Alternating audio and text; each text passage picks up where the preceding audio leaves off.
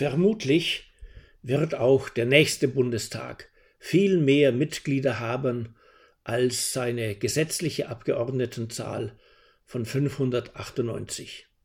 Jetzt schon tagen unter der Reichstagskuppel 709 Parlamentarier. Das macht unsere Volksvertretung zu einer der weltweit zahlenstärksten. Sogar das Europäische Parlament hat derzeit weniger Abgeordnete, nämlich 705. Hingegen könnte der nächste Bundestag sogar um die 800 Mitglieder haben. Woher kommt eigentlich eine solche Aufblähung? Und was ließe sich dagegen tun? Abgeordnete haben Wahlkreise zu betreuen. Das heißt, sie sollen die dortigen Bürgermeister und Landräte gut kennen, auch die regionalen Unternehmen samt deren Problemen. Sie sollen enge Kontakte mit der Zivilgesellschaft halten und man wünscht den Leuten im Wahlkreis die Chance, ihre Abgeordneten auch persönlich zu treffen. Damit das gelingt, brauchen größere Länder größere Parlamente mit mehr Parlamentariern. Wenn nämlich bei zu wenigen Abgeordneten die Wahlkreise so groß werden, dass Fahrten zwischen den einzelnen Orten immer mehr Zeit verlangen, dann dünnen sich die Beziehungen zwischen Abgeordneten und Bevölkerung aus. Am Ende sind die Parlamentarier dann wirklich abgehoben, weil sie nämlich gar keine Chance mehr haben, nah bei den Leuten zu sein, wie das einst ein populärer Ministerpräsident aus Rheinland-Pfalz formulierte. Doch allzu große Parlamente zerfallen in Anführer und Fußvolk. Generale braucht es zwar, und es taugt auch nicht jeder zum Stabsoffizier. Aber riesige Parlamente wie der Nationale Volkskongress Chinas mit seinen 2980 Mitgliedern können gar nicht anders, als dass alles Wichtige in viel kleineren Kreisen geregelt wird und man den Rest der Abgeordnetenschaft nur fallweise als Stimmvieh zusammenholt. Natürlich muss es in einem Parlament nicht zu einer so üblen Mehrklassengesellschaft kommen. Doch stets sind Beratungen in einem Arbeitskreis von 80 Mitgliedern weniger ergiebig als solche in deutlich kleineren Gremien. Gewiss braucht es im Parlament neben den obersten Häuptlingern auch die sie unterstützenden Indianer, also die parlamentarischen Netzwerker und Sacharbeiter und natürlich auch jene Wahlkreisfürsten, die am Sitz der Volksvertretung die Reihen als Hinterbänkler auffüllen. Einfache Abgeordnete, die es in großen Parlamenten unweigerlich gibt, können also sehr wertvolle Arbeit leisten, sowohl im Wahlkreis als auch im Parlament. Doch wirklicher Einfluss braucht nun einmal persönliche Kontakte. Die aber dünnen mit wachsender Parlamentsgröße zwischen Hinterbänklern und Alpha-Tieren aus. Wer also keine Oligarchie will, der darf Parlamente nicht zu groß werden lassen. Ohnehin sind manche Staaten zu ausgedehnt, als dass sogar ein riesiges Parlament eine dichte Wahlkreisbetreuung leisten könnte. Das vermögen die Abgeordneten weder in den USA noch in Kanada, Australien oder Indien. Diesem Mangel lässt sich aber durchaus abhelfen, indem man die Anzahl der abgeordneten Mitarbeiter so weit erhöht, dass eben deshalb dichte Wahlkreispräsenz samt Arbeitsfähigkeit am Parlamentssitz möglich wird. Gerade der Kongress der USA macht vor, wie das gelingen kann. Doch in Deutschland verhindert diese Problemlösung der übliche Sozialneid samt weit verbreiteter parlamentarischer Ahnungslosigkeit. Dann sind die Abgeordneten zwar persönlich gut bezahlt, doch aus Mangel an möglicher Arbeitsteilung ziemlich wirkungslos bei der Parlamentsarbeit gegenüber der jeweiligen Fraktionsführung oder gar der Regierung.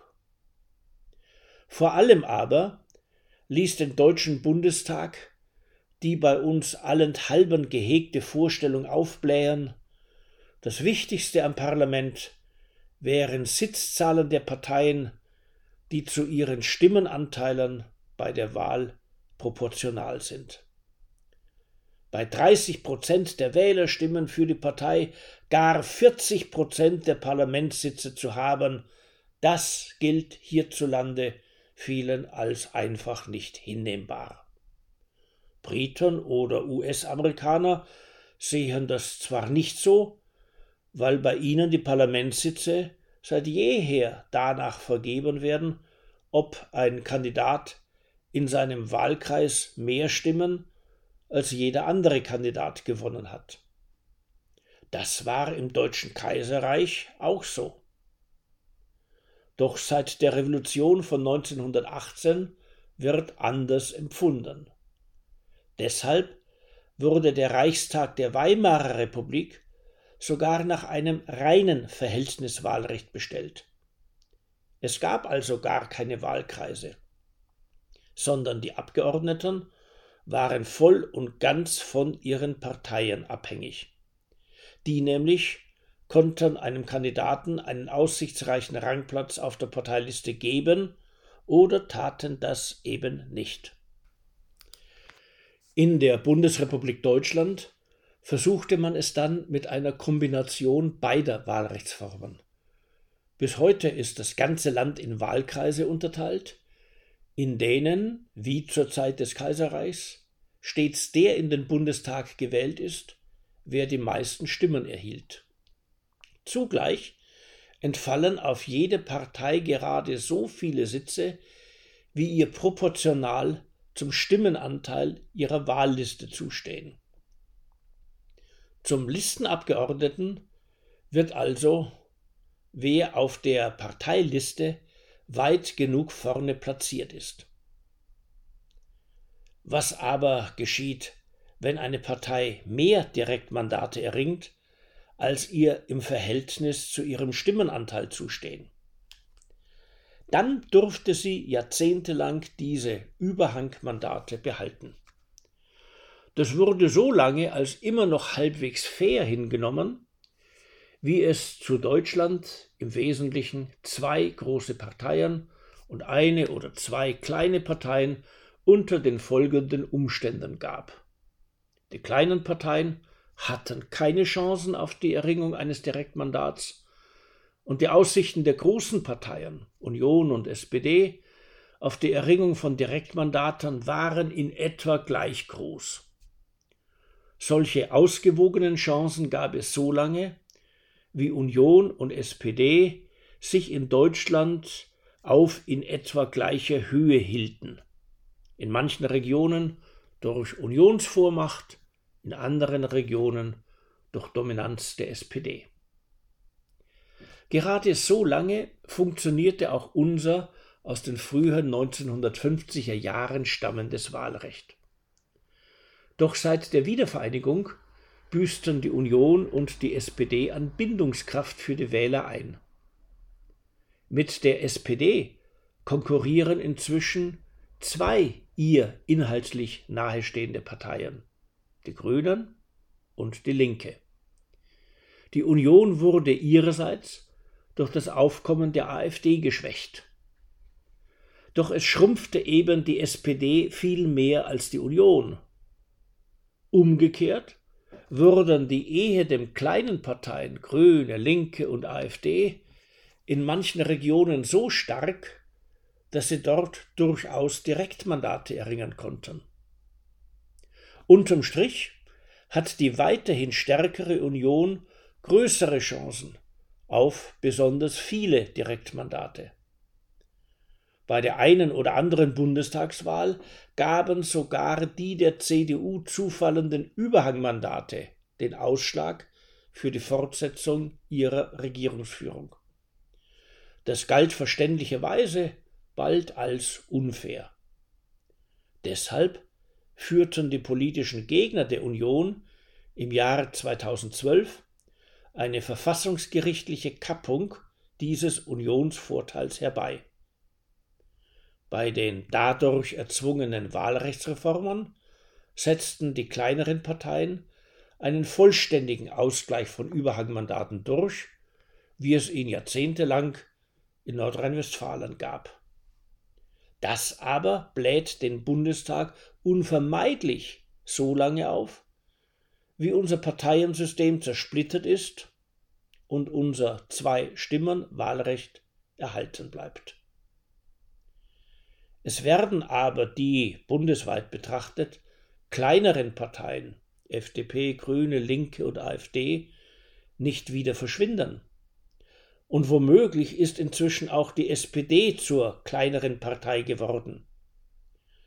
Diese kleineren Parteien nehmen bei Direktkandidaturen einander freilich Stimmen weg, und zwar zugunsten der Union als einer fast noch Volkspartei. Solange sich unter solchen Umständen nicht viel mehr Wählerinnen und Wähler als bislang zu einer Aufteilung von Kandidatenstimme und Listenstimme auf unterschiedliche Parteien entschließen, werden CDU und CSU weiterhin mehr Direktmandate erringen, als ihnen nach dem Stimmenproporz zustehen. Diese Überhangmandate müssen inzwischen aber ausgeglichen werden. Das wiederum lässt den Bundestag unvermeidlich umso größer werden, je mehr Parteien in ihn gelangen. Was kann man da tun? Man wird an einigen Stellschrauben drehen. Verändern lässt sich etwa die Größe der Wahlkreise, das Mischungsverhältnis von Direkt- und Listenabgeordneten, das Umrechnungsverfahren von Stimmen in Sitze. Doch klar muss man sich darüber sein, dass jede Veränderung an solchen Stellschrauben von den gesetzgebenden Parlamentariern daraufhin berechnet wird, wer von den neuen Regeln besonders profitieren wird und wie sich das verhindern lässt. Weil sich aber gewiss niemand nach einer Wahlrechtsreform viel schlechter stellen will, lässt sich eben vieles politisch praktisch nicht umsetzen was rein theoretisch nicht bloß sinnvoll, sondern auch machbar wäre. Also wird es zu einer Wahlrechtsreform erst dann kommen, wenn, wie vermutlich in der nächsten Wahlperiode, der parlamentarische Leidensdruck die politische Schmerzgrenze überschreitet und wenn, hoffentlich bald, eine Neuregelung erkennbar wird, die den politischen Entscheidungsträgern halbwegs fair und plausibel erscheint. Was also wirklich tun? Wer sich selbstständig mit den einzelnen Reformmöglichkeiten beschäftigen will, der kann das anhand von vielen höchst sachkundigen Artikeln unternehmen, die in den letzten Jahren in der Zeitschrift für Parlamentsfragen erschienen sind. Die meisten davon sind jederzeit im Internet aufrufbar. Mir selbst scheint, dass wir unsere Wahlkreise keinesfalls vergrößern sollten und dass sich vom Grundsatz der reinen Proportionalität nicht sinnvoll abweichen lässt. Entlang beider Vorabfestlegungen hilft es dann beim Nachdenken weiter, wenn man erkundet, wie sich das Landtagswahlrecht von Baden-Württemberg auf der Bundesebene ausnehmen würde, nämlich so. Alle Wahlkreise bleiben bestehen und werden immer wieder so verändert, dass ihre Bevölkerungszahlen in etwa gleich groß sind. Wer in den Bundestag will, muss in einem Wahlkreis kandidieren, denn es gibt keine Parteilisten mehr.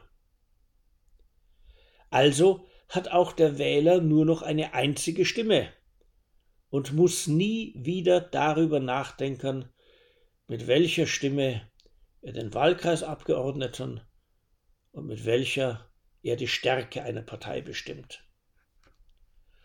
Die Sitzzahl einer Fraktion entspricht pro Bundesland den auf die Bewerber einer Partei insgesamt entfallenen Stimmen.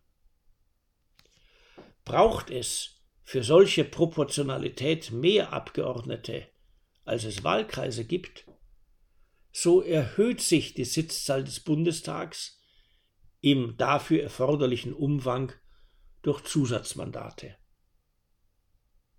Ins Parlament ist gewählt, wer in der Rangfolge persönlicher Stimmenzahlen so weit vorne liegt, dass er entweder seinen Wahlkreis gewonnen oder eines jener Mandate ergattert hat, die seine Partei aus Verhältnismäßigkeitsgründen zusätzlich erlangt. Erringt eine Partei in einem Bundesland mehr Wahlkreismandate, als ihr proportional zustehen, so behält sie diese. Diese Überhangmandate werden aber durch Ausgleichsmandate zur Sicherung bundesweiter Proportionalität parteipolitisch neutralisiert. Weil die Ausgangsgröße zur Berechnung der Mandatszahlen der Parteien die 299 Bundestagswahlkreise sind, wird vermutlich auch ein solcher Bundestag deutlich kleiner sein als unser heutiges Parlament, der nicht nur aus den 299 Wahlkreisabgeordneten besteht, sondern obendrein Zusatz- und Ausgleichsmandate umfasst. Mir scheint deshalb, mit einem solchen Wahlrecht wäre allen vernünftigen Interessen gedient.